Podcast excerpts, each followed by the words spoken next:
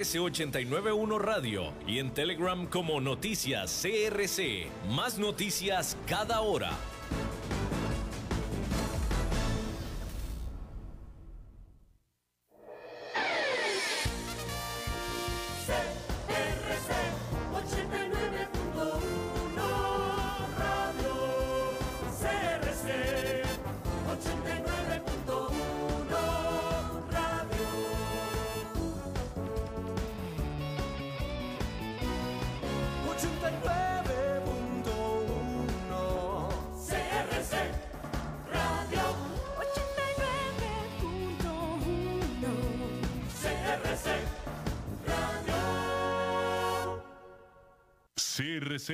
89.1 Radio y Cadena Radial Costarricense no se hacen responsables por las opiniones emitidas en este programa.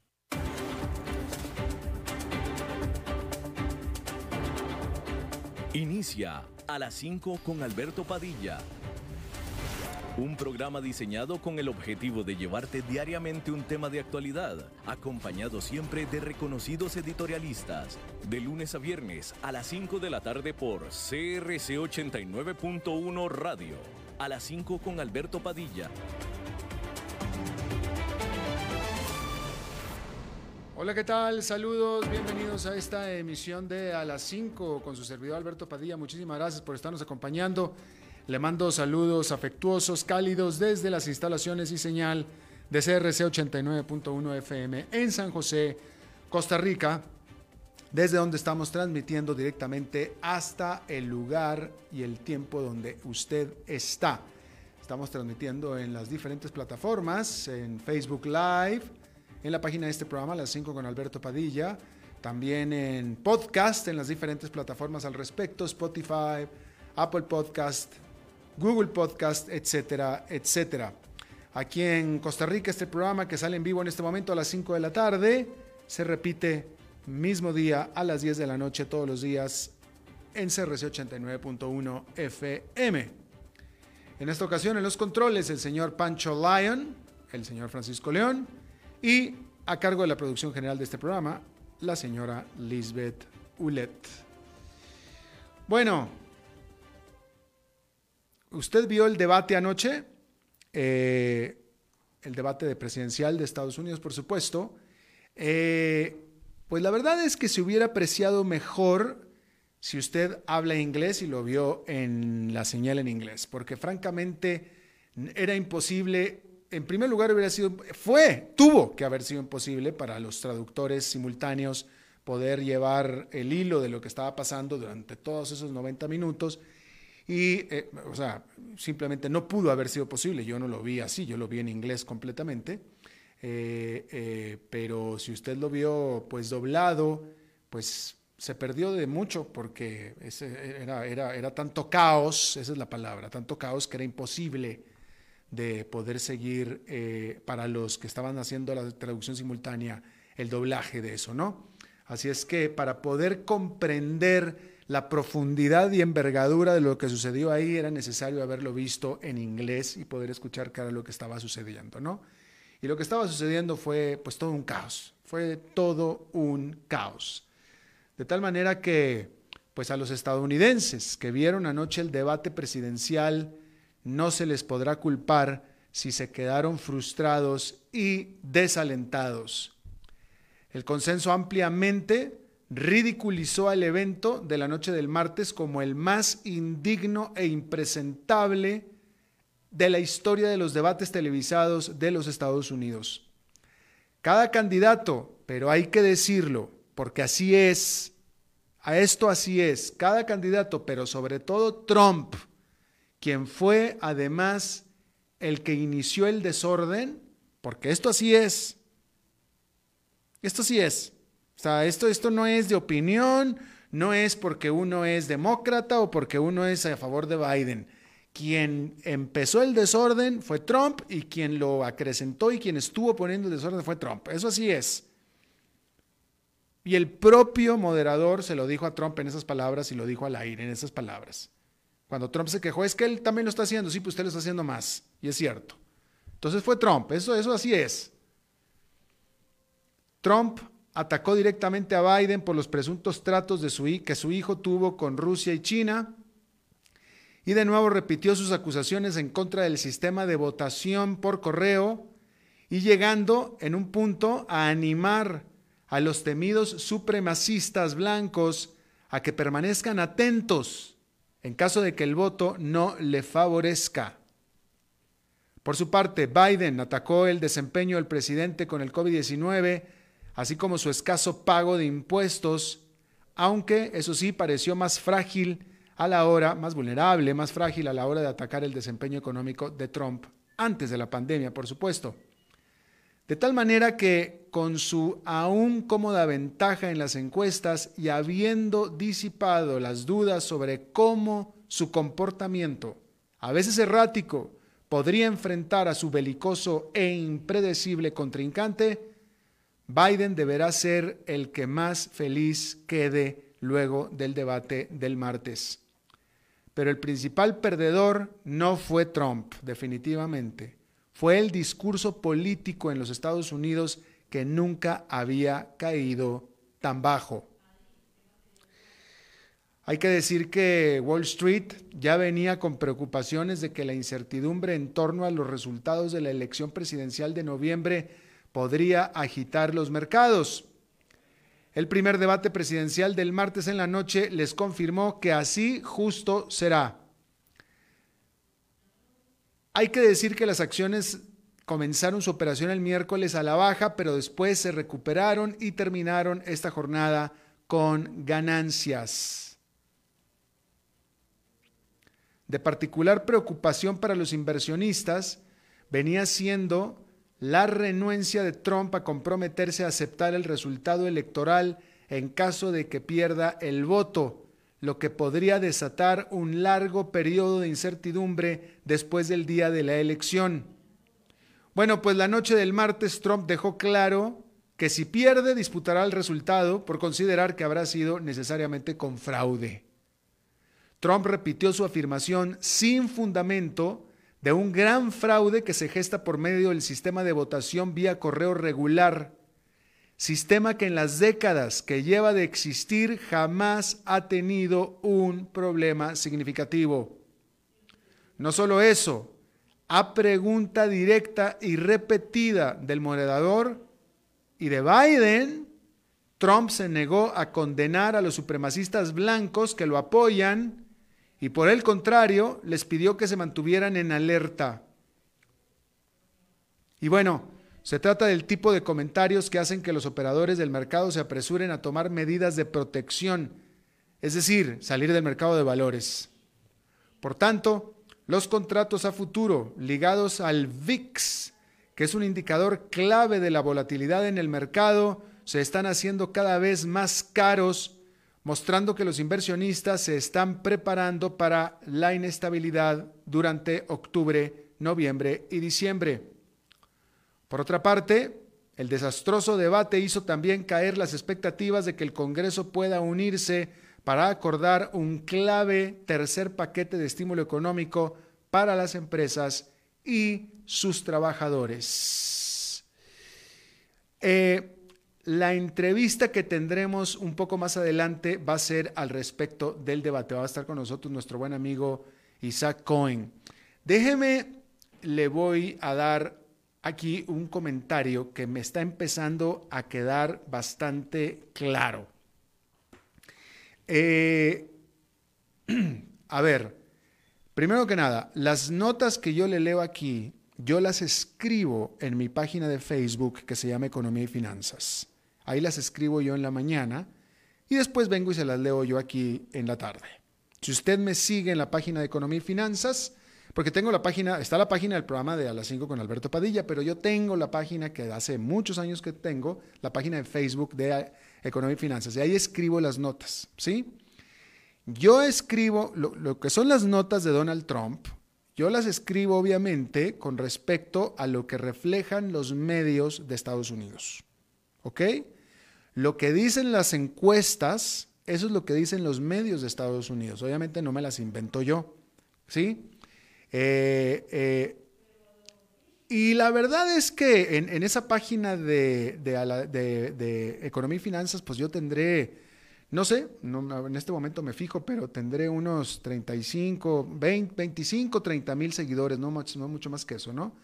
Bueno, recientemente, pero de los últimos días para acá, último un par de semanas para acá, la actividad y la respuesta de, los seguidores, y lo digo entre comillas, a las notas que yo escribo sobre Trump, ha empezado a ser viral. Uno, primero, todas, todas han tenido de respuesta media viral y todas a favor de Trump en contra de lo que yo escribo.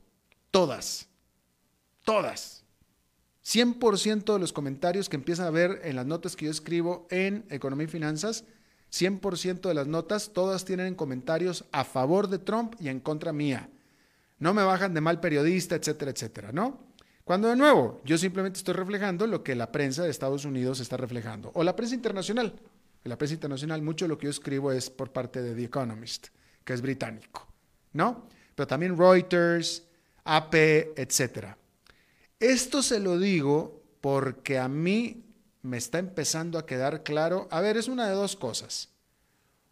En primer lugar, quienes escriben en las notas que yo escribo, quienes escriben comentarios en contra mía y a favor de Trump, son gente que presuntamente viven en, en Latinoamérica, presuntamente.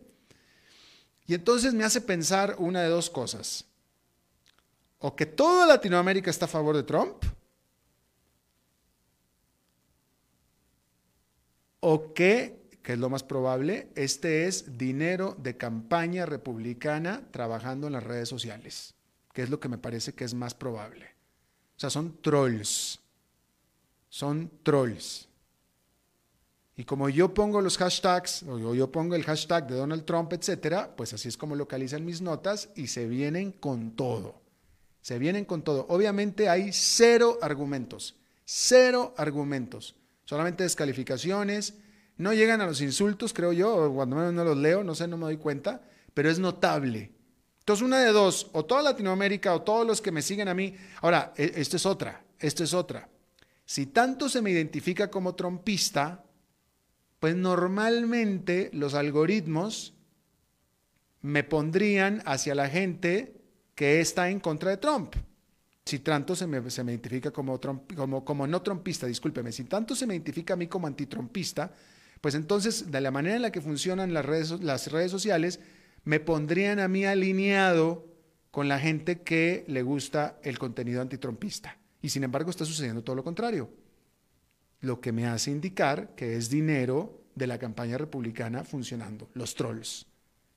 Me queda clarísimo. Y ese es un fenómeno que no sucedió hace cuatro años. Y me hace pensar y me hace recordar los avisos que han estado dando el FBI en Estados Unidos, donde están diciendo que los rusos eh, siguen todavía con su campaña o con su apoyo a la campaña de Trump y ahora mucho más sofisticados. Porque esto no sucedió hace cuatro años y, y ahora sí está. O sea, lo que estoy tratando de decir es que me extraña a mí que un sitio tan pequeñito como el mío, un sitio personal, esté levantando este tipo de atención cuando yo escribo algo sobre Donald Trump. Digo, me llama mucho la atención, ¿no? Entonces a mí me queda como claro que es dinero de campaña. Y bueno, nada más quería hacerle ese comentario, ¿no? Sobre cómo es que están funcionando estas cosas. Bien, hay que decir que en Estados Unidos se viene una estampida de despidos. Los economistas venían advirtiendo que durante el cuarto trimestre se darían olas de despidos al irse desvaneciendo los efectos de los paquetes de estímulo económico que recibieron las empresas por parte del gobierno y que ya no recibieron más, mientras que la economía sigue caída. Y esas advertencias se están materializando con grandes empresas de la industria más afectadas por la pandemia anunciando importantes recortes de personal. Solamente Disney anunció que dejará de emplear a 28 mil personas solo en Estados Unidos y solo en su división de parques y hoteles y cruceros prácticamente inutilizados por la pandemia. Por su parte, la Royal Dutch Shell anunció que eliminará 8 mil puestos de trabajo, en este caso como parte de su estrategia para dejar de ser una empresa petrolera y pasar a ser una empresa cada vez más generadora de energía renovable. En este caso, el fuerte desplome en la demanda de gas y petróleo causado por los encierros por la pandemia ha empujado a algunas de las grandes petroleras, concretamente europeas, a cambiar su enfoque hacia energías verdes. En junio, Shell hizo un ajuste contable a la baja por depreciación de sus activos por 22 mil millones de dólares y encima redujo su estimado para el precio del petróleo.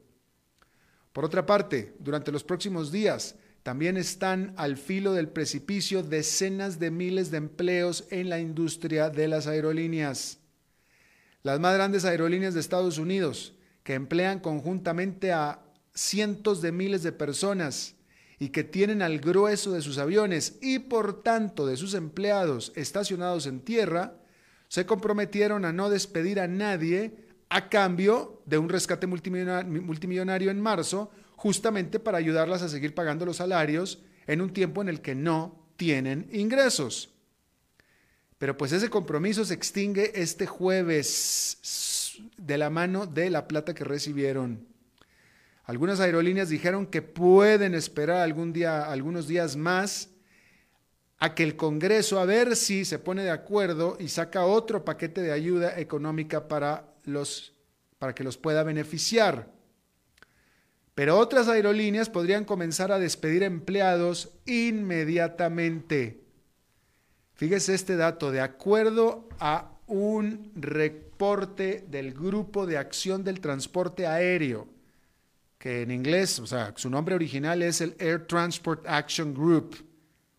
De acuerdo a ese reporte, el colapso en la industria de las aerolíneas por la pandemia podría eliminar hasta 46 millones de trabajos en todo el mundo. A este respecto, por cierto, una de las aerolíneas bandera más grandes y antiguas y conocidas de África está en estado de coma. South African Airways, de propiedad estatal, suspendió todas sus operaciones luego que no consiguió una línea de vida en la forma de un crédito de rescate por 591 millones de dólares. Pero los profundos problemas de South African anteceden a la pandemia, la cual solo vino a empeorar la que ya era una precaria situación. En diciembre pasado, South African Airways se declaró en bancarrota y en proceso de liquidación, agobiada por acusaciones de corrupción y mal manejo. Y el equipo administrador que se le asignó para diseñar un plan de rescate informó este miércoles que ya no, que ya lo, que, que ya tiene listo el plan, ya tiene listo el plan, pero que sin embargo no lograron enganchar a nadie que les diera el dinero para poder implementar este plan de rescate. En este punto, la única posibilidad para que South African Airways pueda alguna vez volver a volar es que el gobierno de Sudáfrica la rescate, como prometió que iba a hacer. Bueno, este miércoles compareció o está compareciendo ante el Comité Judicial del Senado de los Estados Unidos James Comey, el director ex director del FBI. Su subalterno principal, Andrew McCabe, hará lo propio la próxima semana. El comité está investigando los orígenes de una, los orígenes de la investigación sobre los lazos entre Rusia y la campaña presidencial de Donald Trump en el 2016. El líder del comité del Senado, Lindsey Graham, prometió que va a haber, que vendrá el día del juicio final. Su grupo ya ha hablado con otras personas involucradas en la investigación. Hay que recordar que se trata, después de todo, de un grupo de republicanos investigando a otro grupo de republicanos. Por tanto, los demócratas acusan que solo se trata de una jugarreta más para impulsar las esperanzas reeleccionistas de Trump al colocarlo como la víctima de una conspiración. Por su parte, los republicanos señalan las irregularidades que se han presentado en la investigación, como es la desaparición de la información contenida en teléfonos celulares, así como un reporte por parte del inspector general del Departamento de Justicia que determinó que Macabe no fue sincero, aún bajo juramento, no que mintió, lo cual sería un delito, que no fue sincero. Hay que hacer la aclaración, porque legalmente importa. ¿Sí? Cosa que sus abogados niegan, eso sí, niegan que él no fue, niegan que no fue sincero. Por su parte, el procurador general William Barr asignó a un fiscal con mucha experiencia para que dirija una investigación criminal sobre los orígenes de la investigación del FBI y dejó ver que podría venir aún más información. En Perú, los partidos políticos se apresuraron este día para registrar a sus candidatos. Se trata de la primera fecha límite antes de las elecciones generales de abril. Bajo el sistema electoral peruano, los aspirantes a la presidencia o Congreso deben de unirse a uno de los 24 partidos nacionales. El presidente en funciones, en este caso Martín Vizcarra, no puede ser uno de ellos, puesto que los presidentes solamente pueden estar un solo periodo. En su ocasión, mejor dicho, en esta ocasión, por la pandemia, los partidos no realizarán las primarias y en, lugar, en, su lugar de, en lugar de esto, los líderes darán su bendición a los aspirantes. El límite para los registros es a la medianoche de este miércoles y a media mañana aún faltaban o habían cinco partidos que nunca han tenido miembros elegidos para el Congreso buscando algún nombre notable para registrar para candidatos a la presidencia. Por otra parte, ha habido grandes sorpresas porque grandes nombres, grandes notables, pues dieron sorpresas en ese sentido, porque Hernando de Soto, quizá el economista más famoso del Perú y buen amigo mío, que hemos compartido varios escenarios, yo lo he moderado a él, y hemos compartido varios escenarios en varios países de América Latina y en España, el buen Hernando de Soto y yo, y que cumple 80 años el próximo año, vino a registrarse como candidato presidencial con un pequeñito partido que se llama Avanza País, que tiene solamente 20 años de haberse formado y que apenas tuvo su mejor desempeño en las elecciones de medio término en este enero pasado y aún entonces sumó solamente 2,5% de los votos. Y esta es una sorpresa de por qué una gran figura como Hernando de Soto pues habrá escogido un partido tan pequeñito. Pero bueno, vamos a ver. Bueno, en otra información, los líderes mundiales se reunieron este miércoles frente a sus webcams para hablar de la flora y la fauna. Pero esta reunión virtual se da en un momento triste para los ecoactivistas. A principios de mes, Naciones Unidas anunció que de los objetivos para la biodiversidad que se establecieron en el 2010, que incluyen a eliminar los subsidios para las actividades dañinas a la biodiversidad y reducir a la mitad la tasa de eliminación de hábitats naturales.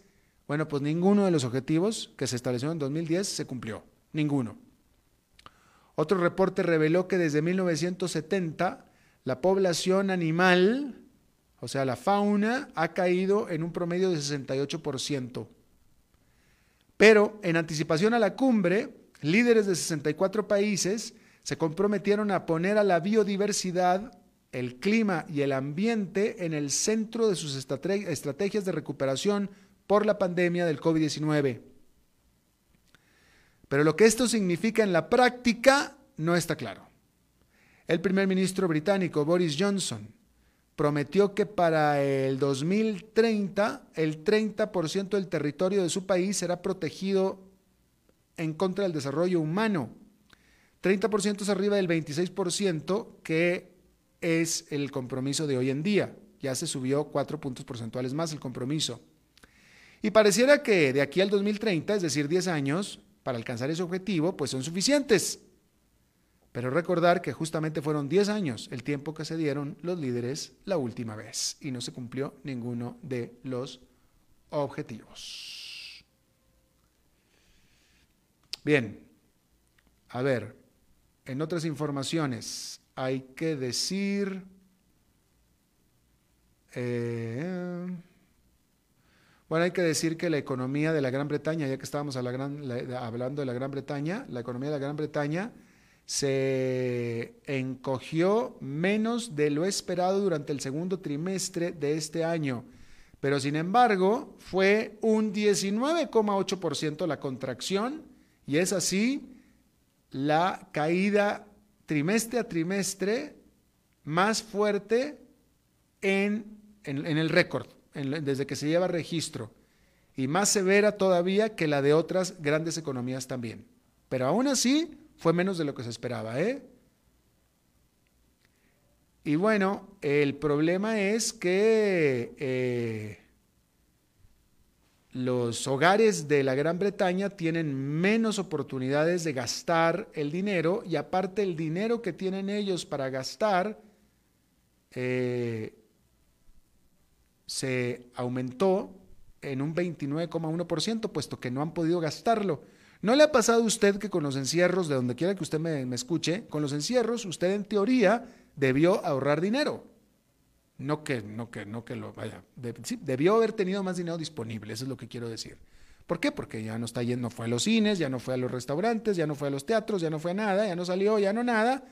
Entonces, en teoría debió haber tenido más dinero disponible. Bueno, así fue con los hogares británicos que eh, ha tenido más dinero disponible en un 29.1% durante los meses del segundo trimestre, que es mucho más que el 9,6% que tenían en los meses anteriores. Y bueno, pues ahí está. Eh, bueno, eh, hay que decir, hay que decir que eh, en España, el que fuera el presidente del banco Bankia fue absuelto de la acusación de fraude sobre el banco. Y este presidente de Bankia que está en la cárcel es nadie menos que Rodrigo Rato, que fue el el director del Fondo Monetario Internacional y que cuando fue director del Fondo Monetario Internacional y también cuando fue ministro de Hacienda de España, en ambos puestos, a mí me tocó entrevistarlo, Rodrigo Rato. Bueno, pues lo absolvieron de fraude. Sin embargo, tiene que permanecer en la cárcel en una condena de cuatro años y este fue pues porque, pues bueno, lo, lo absolvieron de un cargo, pero tiene varios cargos más en otro cargo, en otro caso separado de eh, un uso incorrecto de las eh, eh, tarjetas de crédito de Bankia. O sea, lo, acusaron de dos cosas. De una ya lo absolvieron. De la otra está todavía pagando sentencia Rodrigo de Rato. Y bueno, pues ahí tiene usted. Antes de ir a la pausa, déjeme, escuche esta, usted esta nota porque es fascinante, ¿sí? Resulta que al final ella lo trapeó a él ¿De qué estamos hablando? Bueno, hay que decir primero que ella lo trapeó a él y esa no era la idea cuando el alcalde del pequeño poblado rural de Povalquiño, al noreste de Rusia, o en el noreste de Rusia, le pidió a la mujer que le hace la limpieza de su oficina, que se llama Marina Ungotskaya, a que compitiera contra él en las elecciones para la alcaldía del pueblo. Y es que resulta que este miembro del partido, el alcalde que se quería reelegir, el miembro del que es miembro del partido de Vladimir Putin, que es el Rusia Unida, necesitaba sí o sí tener un contrincante de acuerdo a las reglas electorales rusas, pero no había contrincante. Entonces, para cumplir con el requisito, obligó a que la que le hace la limpieza se pusiera de rival a esta pobre mujer que se pudiera de rival, esta mujer de 35 años de edad, y pues de nuevo, solamente para cumplir con el requisito y pues obviamente sabiendo que nadie votaría por ella, pues ni campaña electoral hizo ni nada. Bueno, pues al final resultó que el 62% de los que votaron lo hicieron por ella. Por lo que la antes limpiadora de oficinas es ahora la alcalde electa del pueblo y el pronto exalcalde se quedará sin trabajo. Pero pues ahora parece ser que la primera gran decisión que va a hacer la alcalde cuando entre en funciones será convocar a nuevas elecciones, puesto que ella se queja de que no tiene la más mínima idea de cómo gobernar. Entonces, entre, como dicen en Costa Rica, tremenda torta en la que la pusieron a la pobre, resulta que ganó. bueno, vamos a hacer una pausa y regresamos con nuestra entrevista de hoy.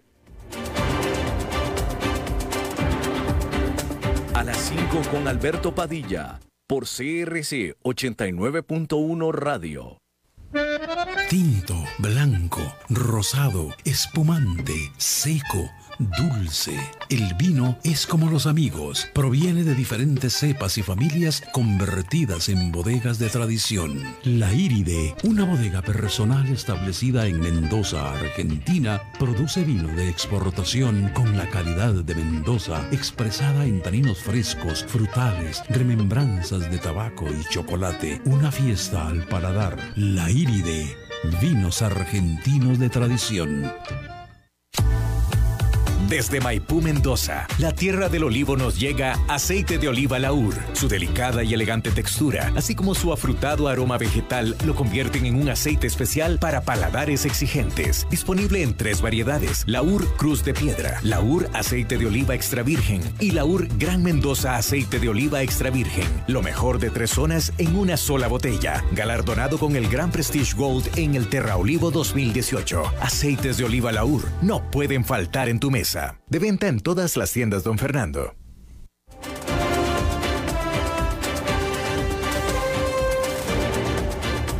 Seguimos escuchando a las 5 con Alberto Padilla. Bueno, gracias por continuar con nosotros. Hay que decir que, bueno, ya, ya está Isaac Cohen con nosotros, enseguida lo voy a presentar, pero eh, por cierto que eh, con respecto al debate, ya la comisión, al debate en Estados Unidos, la comisión organizadora de los debates presidenciales, ante el estrepitoso fracaso del debate de anoche, ya anunció que va a hacer cambios en el formato para los próximos dos para los próximos dos debates para evitar que suceda el desastre que sucedió anoche. No dieron detalles de cómo serán estos cambios, pero pues tampoco se sabe cómo van a poder ser estos cambios, como no sea, digo, discúlpeme que lo diga con sorna, obviamente, pero como no sea ponerle un bozal a Donald Trump, no sé qué cambios va a poder funcionar. Pues el problema no es el formato, el problema es que quien compone el formato no, se por, no, no, no, no lo respeta, que es Donald Trump. Después fue Joe Biden también, de ahí se hizo todo el, todo el escándalo, pero, pero habrá que ver qué formato es ese, no sé, lo van a encerrar en una cámara aislada para poder apagar el micrófono y que deje de, de gritar, vamos a ver qué es esto, ¿no? Isaac Cohen, buen amigo, analista, ex economista de la CEPAL, eh, residente en la capital de Estados Unidos, observador. ¿Cómo estás, mi querido Isaac? Encantado, Alberto, de conversar contigo. ¿Cómo te va? Bien, bien, bien. Habrás quedado encantado con el desempeño de tu candidato Donald Trump. Felicidades. mira, este, este, este fue un debate histórico. Nunca se había visto en la historia de Estados Unidos una cosa igual. Eso hay que, eso hay que reconocerlo. Eh, yo, yo, yo, voy a decir lo siguiente, yo me esperaba, yo me esperaba algo así, vaya, vaya, yo me esperaba, yo sabía que Donald Trump iba a romper las reglas, yo sabía que Donald Trump no iba a, se iba a salir de, de, pues de lo establecido, etcétera, pero se, se, se pasó de la raya, no pensé que iba a ser tanto. Bueno, salió, como dicen, eh, eh, eh, pegando fuerte. algunos dicen que, salió demasiado agresivo y eso pues marcó la tónica del debate, pero lo cierto es que Biden tampoco se dejó. Yo nunca he visto a un presidente que se le diga que se cae la boca, que es racista, que es payaso, que es mentiroso. Esa es la lista de los adjetivos que utilizó Biden para contestarle. Sí, sí, sí, sí, O sea, el nivel del debate se, desbordó hacia un punto que lamentablemente eh, eh, ah, pues reveló una, cosa extraordinaria. Eh, creo que refleja en el fondo el grado de polarización que hay en este momento en Estados Unidos. O sea, hay un contexto en todo esto.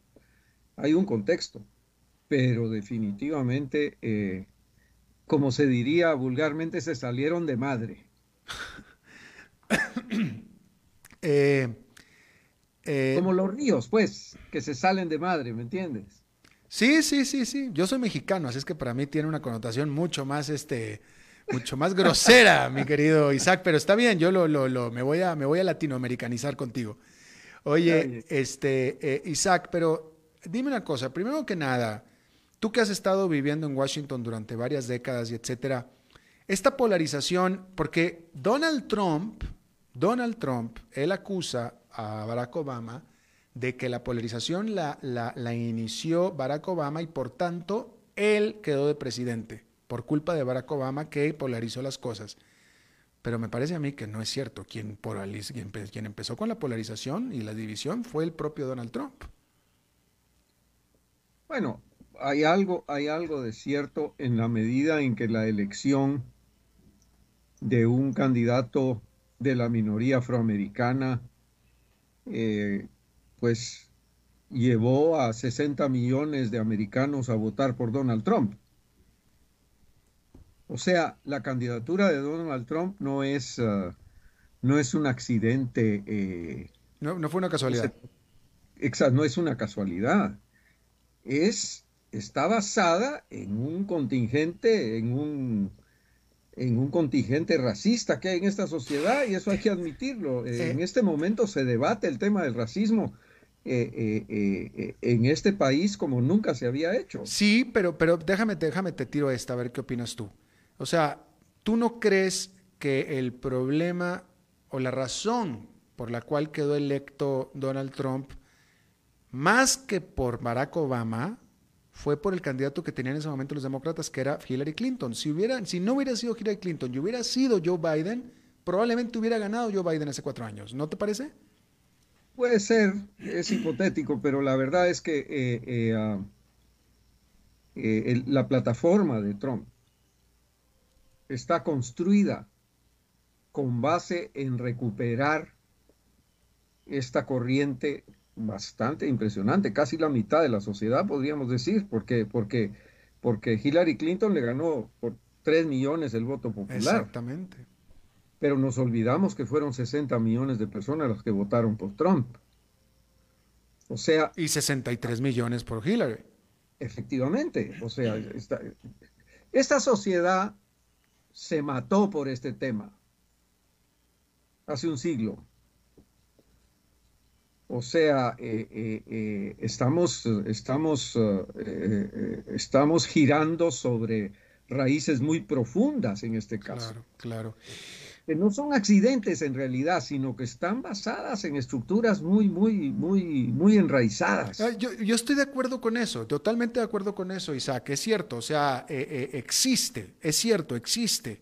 Yo viví en Atlanta, yo viví en el sur de Estados Unidos durante más de 20 años y existe pero cuando menos había en aquel entonces, o sea, en aquel entonces estoy diciendo hasta hace cuatro años, había un deseo de suprimir esos malos sentimientos. Había un deseo, o sea, había cuando menos la gente decía, ¿sabes qué? En el fondo a mí no me gustan los negros y tal vez no me gustan los mexicanos, porque a los mexicanos todos son mexicanos, ¿verdad? Los, los, los, generalizan a todos como mexicanos, pero voy a echarle ganas para tratar de llevarme bien con ellos. Cuando menos había esa intención. Trump eh, eh, dio al traste con todo eso. O sea, no tengan intención, odiense entre todos. Pero además has dicho algo muy importante, que la candidatura de Trump en realidad está construida con base en sentimientos muy profundos en contra de la minoría mexicana en este país. También, también. O sea, lo que te quiero decir es que Trump está conminando a abrazar el racismo. Es decir, es decir, no te sientas mal porque eres blanco y no te sientas mal porque eres blanco, te sientes superior a los hispanos o a los, a los negros, ¿no? Este, está bien que te sientas superior. Cuando antes había un, tal vez, oye, yo soy blanco, soy superior a ti, pero soy empático y no quiero ser mala onda contigo y le voy a echar ganas y voy a tratar de llevarme bien contigo. Me explico, antes había un espíritu de cooperación el cual se está rompiendo. Bueno, y la elección de Barack Obama fue considerado un avance. Ahí está, totalmente. En las relaciones raciales en este país. Precisamente. O sea, eh, eh, que la minoría afroamericana haya conseguido la presidencia de Estados Unidos fue... Eh, Impensable. Generó el sentimiento de que se habían superado muchos de esos problemas. Precisamente. Pero el rebote es Donald Trump. Sí, sí, sí, sí. Déjame te pregunto esto. ¿Te parece, o sea, a ver, claramente claramente Donald Trump se negó, se rehusó y no lo hizo condenar a los supremacistas blancos. El moderador le pidió dos o tres veces, al menos dos, pero creo que fueron tres o cuatro, que si por favor condenaba a los supremacistas blancos y no lo hizo. Claramente no lo hizo. Lo que yo te quiero preguntar a ti, ¿a ti te queda claro que no lo hizo a propósito o simplemente se le salió? Bueno, es que no es la primera vez que, responde de esa manera. Lo que dijo es que el grupo este al que le pidieron que identificara eh, eh, eh, y que, señalara, ese grupo le dijo, no, lo que tiene que hacer es hacerse a un lado y estar pendiente. Sí. Eso es lo que tiene que y, hacer. Y no los mencionó. Pero no es la primera vez que lo hace. No los mencionó, porque él mencionó. Charlottesville, en, en Virginia, cuando hubo la manifestación visiblemente antisemita, él dijo que había buena gente de los dos lados. O sea, eh, no es la primera vez que, él utiliza ese tipo de, respuesta. Claro. Eh, una pregunta, yo no vi Fox News. Fox News está muy identificado pro Donald Trump. ¿Fox News fue tan crítico del debate como lo fueron el resto de los medios? Bueno, yo vi los comentarios de Fox News al final. Ajá. Eh, ah, ahí, tenía, ahí tienen un elenco interesante, porque ahí está Carl Rove, el gran asesor de George uh, W. Bush, por ejemplo. Eh, ah, eh, pero nadie se atrevió a criticar. Y tienen algunos demócratas como Donna Brasil, por ejemplo, que fue líder del, del, comité demócrata, del comité del Partido Demócrata, pero como que nadie se atrevió a, plantear el, tema directamente. Lo único que dijeron, y lo dijo Rowe, era que bueno, que Trump había, estado como de mal humor. Pero Juan Williams, de origen panameño, por cierto, sí mencionó el tema del racismo. Eso, lo, sí, lo, sí lo enfatizó. Pero hubo perplejidad en los comentaristas, eh, eh, eh, Alberto. Fue muy interesante. Por ejemplo, MSNBC, el, el, canal, digamos, más liberal con, Rachel Maddow a la cabeza. Cuando terminó el debate no sabía qué decir. No sabía cómo analizar el asunto. Es que fue extraordinario. Eso nunca, nunca se había visto en este país que al presidente se le llame payaso en su propia cara. Y que se lo merezca. y que se lo merezca. se lo estaba buscando. mentiroso, que se le diga que se calle, cállate. Es que shut up en Estados Unidos es una expresión muy gruesa. Shut up, man, le dijo. Cállate, shut up, man. Pero es que, se lo, es que también el otro se lo buscaba. Es que lo que pasa que, o sea, discúlpame, ahora entiendo a una profesora de escuela que tiene a un niño hiperactivo con ah, eh, déficit atencional y Asperger. O sea, que no lo puedes controlar. Ahora ya lo entiendo. Que yo, y lo digo con toda autoridad porque yo soy ADD. Por eso, por ejemplo, Rick Santorum, el, senador, eh, creo que de Pensilvania, antiguo senador de Pensilvania en CNN, dijo que efectivamente que el presidente había exagerado, que el presidente había entrado demasiado eh, eh, desbocado y que había, había dado la tónica al debate de esa manera y que la próxima vez tiene que tener más cuidado. Y esto lleva a lo que tú estás diciendo respecto a las reformas que se vienen hay una que dice que es muy interesante, que le van a dar al moderador un switch para apagar el micrófono. Eh, cosa que pudiera funcionar, sin embargo, va a funcionar para apagar el micrófono y no se meta la voz en la señal de televisión, pero eso no quiere decir que va a interrumpir al, oponente. ¿Me explico? Porque va a estar al lado de él. De acuerdo, pero, pero bueno, viene, viene también un cambio de formato en el siguiente debate, porque el siguiente debate va a ser como una especie de lo que se llama town hall. Pues sí, que ahí es donde se atraviesa caminando Donald Trump por todos lados, que se lo hizo a Hillary Clinton, Que le paseaba por atrás y le pasaba por atrás. Las respuestas son, hay, hay muy poco intercambio entre ellos y hay intercambio entre el público y ellos que le hacen las preguntas. De manera que hay, hay menos posibilidades de confrontación. Tal vez ese, ese, ese formato probablemente permita una discusión un poco más, uh, más, más madura, digamos. Bueno, ahora, ya, y tú desde Estados Unidos en Washington, eh, ¿cambió en algo la tendencia de las encuestas? ¿Cambió en algo la conversación respecto a quién va a ganar el 3 de noviembre, etcétera? Vamos a ver, eh, las encuestas todavía no revelan. Las encuestas antes le daban una diferencia de 8 puntos a Biden, eh, pero hay, una, hay un ejercicio hecho con un grupo de candidatos indecisos un grupo de votantes indecisos, perdón. Eh, eh, ah, eh, y entonces parece ser que ahí muy poca gente se convenció, muy pocos por Trump y muy pocos por Biden. O sea, el debate como que desanimó mucho a los indecisos.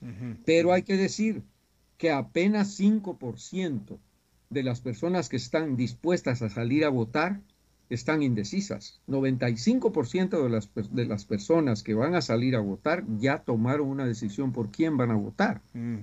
Y es que la votación ya comenzó.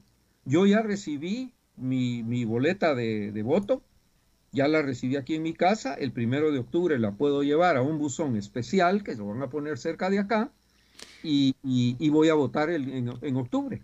Por, por último, Isaac, las sí. quejas que anoche, anoche fue de lo poco que se pudo extender cualquiera de los dos candidatos y Donald Trump se extendió bastante en explicar sus sospechas de por qué el sistema de votación por el correo electrónico es fraudulento. Existe, sé que no existen antecedentes, porque no hay antecedentes de que ese sistema sea fraudulento, pero ¿existe algún elemento que le dé credibilidad a las dudas y quejas que está poniendo Donald Trump? No, pero lo que indica es que sabe que está perdiendo. O sea, la razón por la cual está diciendo que la elección va a ser fraudulenta es porque está comprando seguro para poderla reclamar claro. cuando la elección termine, con la esperanza de que se vaya a la Corte Suprema de Justicia, y esto lo dijo anoche, que se vaya a la Corte Suprema de Justicia donde eh, la mayoría ahora le pertenece al, al, a los jueces conservadores. Pero hay una, hay una, circula un rumor en la ciudad hoy de que le van a pedir a esta señora que ha sido nombrada para ocupar la silla de Ginsburg, eh, le van a pedir que se recuse de cualquier decisión relacionada con la elección, en vista de que está siendo designada por una persona que es candidato en la elección. Interesante. Entonces, ahí puede ser que volvamos a una corte empatada, 4 a 4, y no sé. Pero eso está, está ahorita circulando en la ciudad, este rumor de que, de que se le va a pedir a esta persona que se recuse. Interesante. Isaac Cohen, desde Washington, muchas gracias como siempre. Un abrazo, Alberto, para ti. Y, Cuídate mucho. Igualmente, mi querido, nos vemos, hablamos pronto. Vamos a una pausa Igual. y regresamos rápidamente. A las 5 con Alberto Padilla, por CRC 89.1 Radio. Tinto, blanco, rosado, espumante, seco, dulce. El vino es como los amigos, proviene de diferentes cepas y familias convertidas en bodegas de tradición. La Iride, una bodega personal establecida en Mendoza, Argentina, produce vino de exportación con la calidad de Mendoza, expresada en taninos frescos, frutales, remembranzas de tabaco y chocolate. Una fiesta al paladar. La Iride, vinos argentinos de tradición.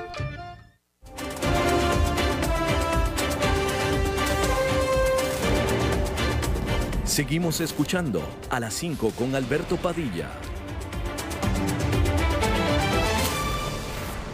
Bueno, llegó el momento ahora sí, por fin, de este programa de ponernos serios, porque es miércoles en la tarde ya y es el día en que le damos la bienvenida a nuestra colega, buena amiga, Maritza. Oh. Oye, oh, wow. ay, casi que la novia de John Biden. casi, Maritza. Oh my God. Marisa, ya, ya, no hallaba yo cómo colgarle al invitado anterior que estábamos hablando de un tema tan aburrido como la selección de Estados Unidos para poder pasar contigo. Pero mi amor, No, vos- estaba interesante. pero vos me decís que soy tu mujer. Vos decís, tengo a mi mujer en la línea y ese chiquillo entiende. Exacto, en la línea, exactamente. Tienes toda la razón. La próxima vez. Eh, esperando, waiting, waiting. Tengo a la diva en la línea y ese chiquillo tiene que colgar. Definitivamente, la próxima es lo que voy a hacer, porque es que es imposible.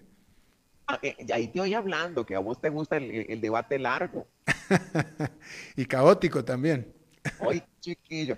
Yo es que ese Trump lo- lo- es muy feo decirlo, pero como lo detesto. No, qué te, señor, qué bruto, qué, qué personaje tan deleznable. ¿No lo tragas? Otras cosas, ese no. Ese no. Esa, Y- este. ¿Y Joe eh, Biden si te cae bien? ¿Qué qué decís? ¿Joe Biden si te cae bien? No, tampoco es que lo quiera, pero eh, este, ¿cómo se llama? De, de, de Guatemala, Guatepeor, ¿verdad? Óyeme, Dime, que te tengo, te, te tengo cuento. me échame el cuento. Eh, chiquillo, fíjate que vi. Hoy a mí me encanta porque yo te tengo siempre historias. Y esta, yo no sé qué vas a pensar. Imagínate, este, vos conoces, a, a, eh, tenés gente conocida que sea gemela. Sí, tengo parientes también, sí.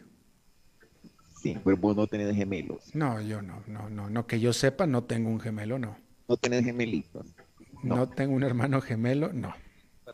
No, mi- no, no, pero no, no te estoy preguntando por Marielos.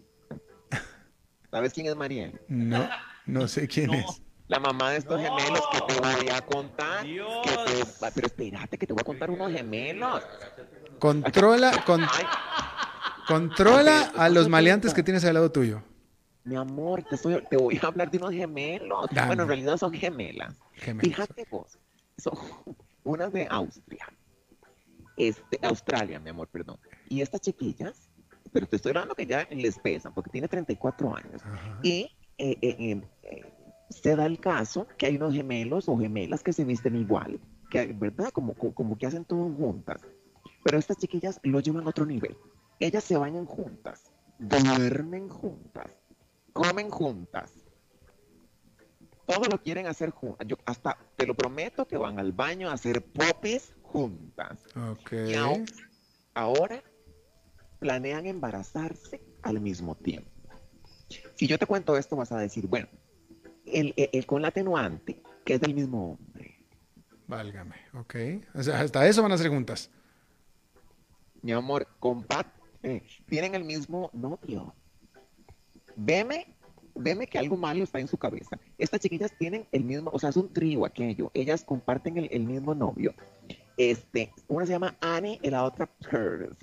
Y fíjate que han causado revuelo en su país porque la gente, bueno, la gente rumora. La gente lo dice que en el pueblo alguien está, Está estrenando amante. No, es que- ¿ah? Exacto. Sí, que en el pueblo alguien está estrenando amante. Ahí te la sabes. Y fíjate vos que esto ha ido ya más, eh, este, ya como a otro nivel en mi vida. Este, ya, eh, imagínate que, que les hicieron un reportaje y él, eh, ellas dicen, eh, lo tratan como un perrito. Ellas dicen que están felices, ellas dos, porque este, este chiquillo las ama por igual, que les rinde igual. Pero Albertito, ¿cómo vas a, a ver, cómo se van a embarazar al mismo tiempo? Bueno, primero yo, y ah, espérate que voy yo. Chiquilla, ¿cómo? Pues es por orden de quién nació primero, ¿no? A ver, tú naciste ocho minutos después que la otra, en ocho minutos voy contigo. No, mi amor, sí, pero mi vida, mi, dice que esto, esto es textual. Dice, queremos experimentar el embarazo juntas. Queremos experimentar todo en la vida juntos. Todos, todos mor- moriremos juntos. Quieren hacerlo todo juntos. ¿A vos esto no te parece un poco enfermizo, Alberto? De ellas sí, yo entiendo al novio. La idea de unas gemelitas australianas no está tan mal, la verdad. Perdónenme. Pero ahora va, va a sonar muy feo lo que voy a decir, porque yo me metí a investigar a fondo y lindas no están, tras de feas repetidas. O sea, feas y dos. ¿Ah? Feas y dos. Y repetí. Ahora, yo lo que digo es que más allá de ser madres, van a, van a ser hermanitas de milk. Hermanitas de leche. No, ella, la- las enfre- No, las- ay, no repita, ay, no, no me traduzcan. pues, te tengo que traducir para que el público entienda, eh, este, Maritza. No, déjalo así, déjalo así. Así Me pone nerviosa. Ay,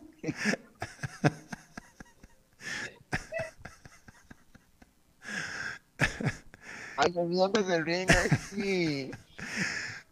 bueno, Maritza, ahí, bueno, ahí, ahí las, ahí las, las guacos son ellas, ¿eh? El novio no tanto, digo, la verdad que ahí las guacos son ellas, pero pues bueno.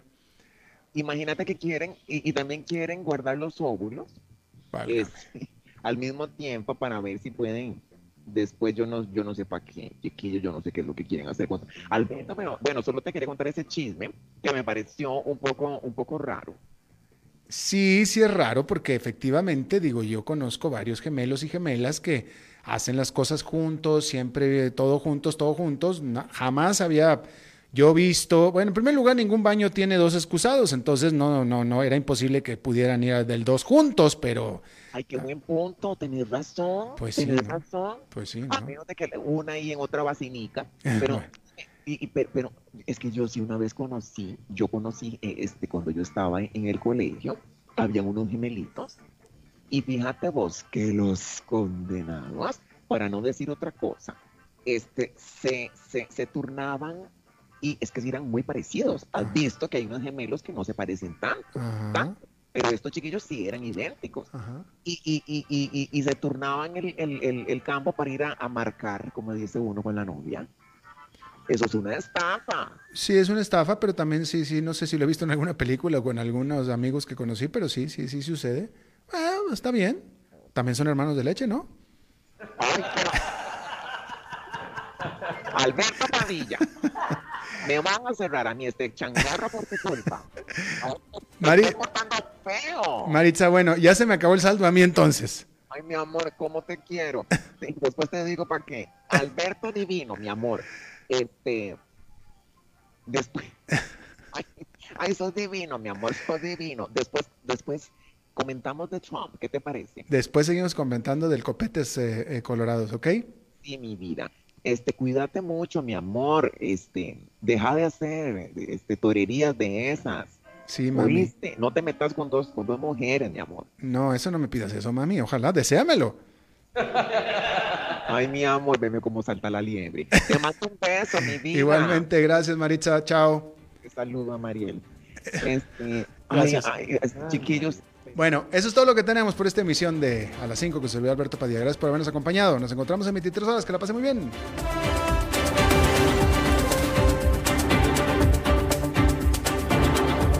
Concluye A las 5 con Alberto Padilla un programa diseñado con el objetivo de llevarte diariamente un tema de actualidad, acompañado siempre de reconocidos editorialistas, de lunes a viernes a las 5 de la tarde por CRC 89.1 Radio, a las 5 con Alberto Padilla.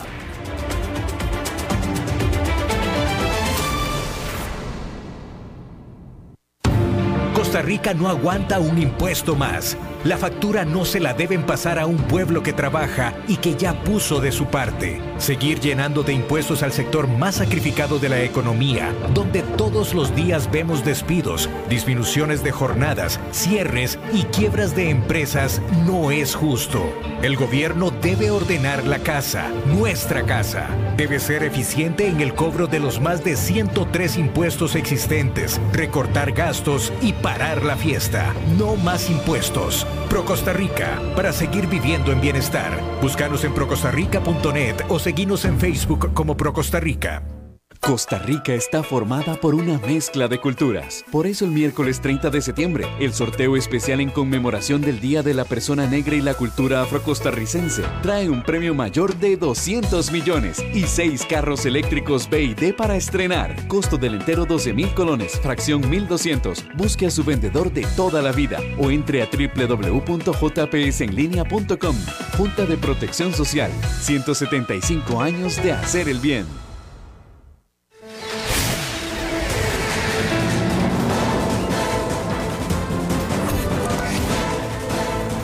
Inicia el resumen informativo en noticias CRC 89.1 Radio. Hola, ¿qué tal? Son las 18 horas en punto y estos son nuestros titulares. El presidente Alvarado cuestiona a diputados de Punta Arenas por su oposición a la propuesta de negociación con el FMI. La Mesa Pacífico Central presentó la inversión de más de 189 mil millones en obras públicas y proyectos que se impulsan en esa zona. Salud reportó este miércoles 902 casos confirmados de COVID-19 por prueba PCR y 254 por nexo epidemiológico. Los Juegos Deportivos Estudiantiles darán inicio mañana de manera virtual. En el mundo, la comisión que regula los debates presidenciales en Estados Unidos hará cambios en su formato. En los deportes, esta noche inician las finales de la NBA.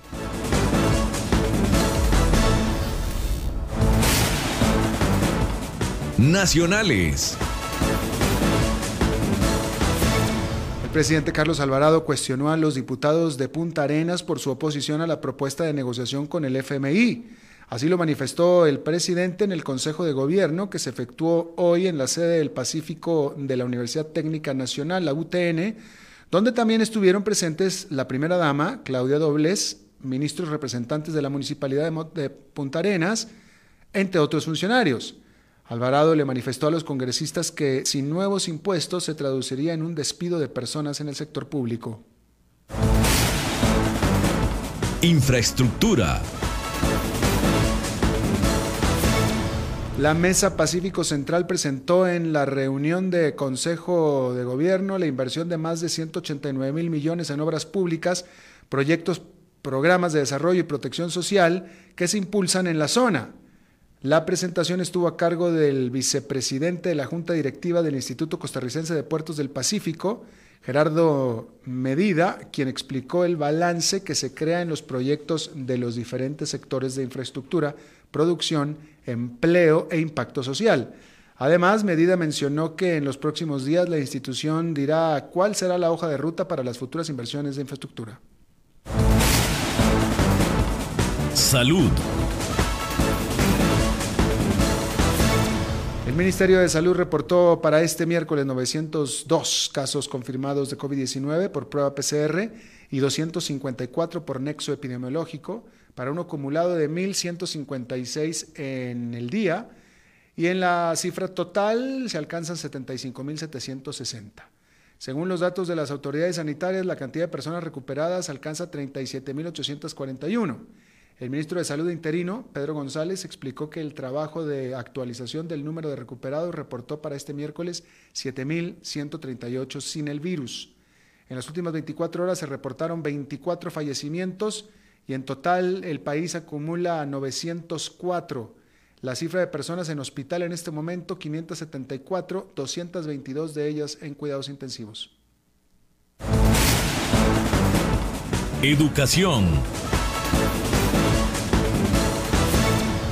Este jueves, 1 de octubre, darán inicio los Juegos Deportivos Estudiantiles 2020 que se realizarán de manera virtual por la pandemia. La primera disciplina que entrará en acción será ajedrez, según lo informó el Ministerio de Educación Pública. Los participantes de este deporte realizaron su inscripción desde eh, el pasado agosto. El único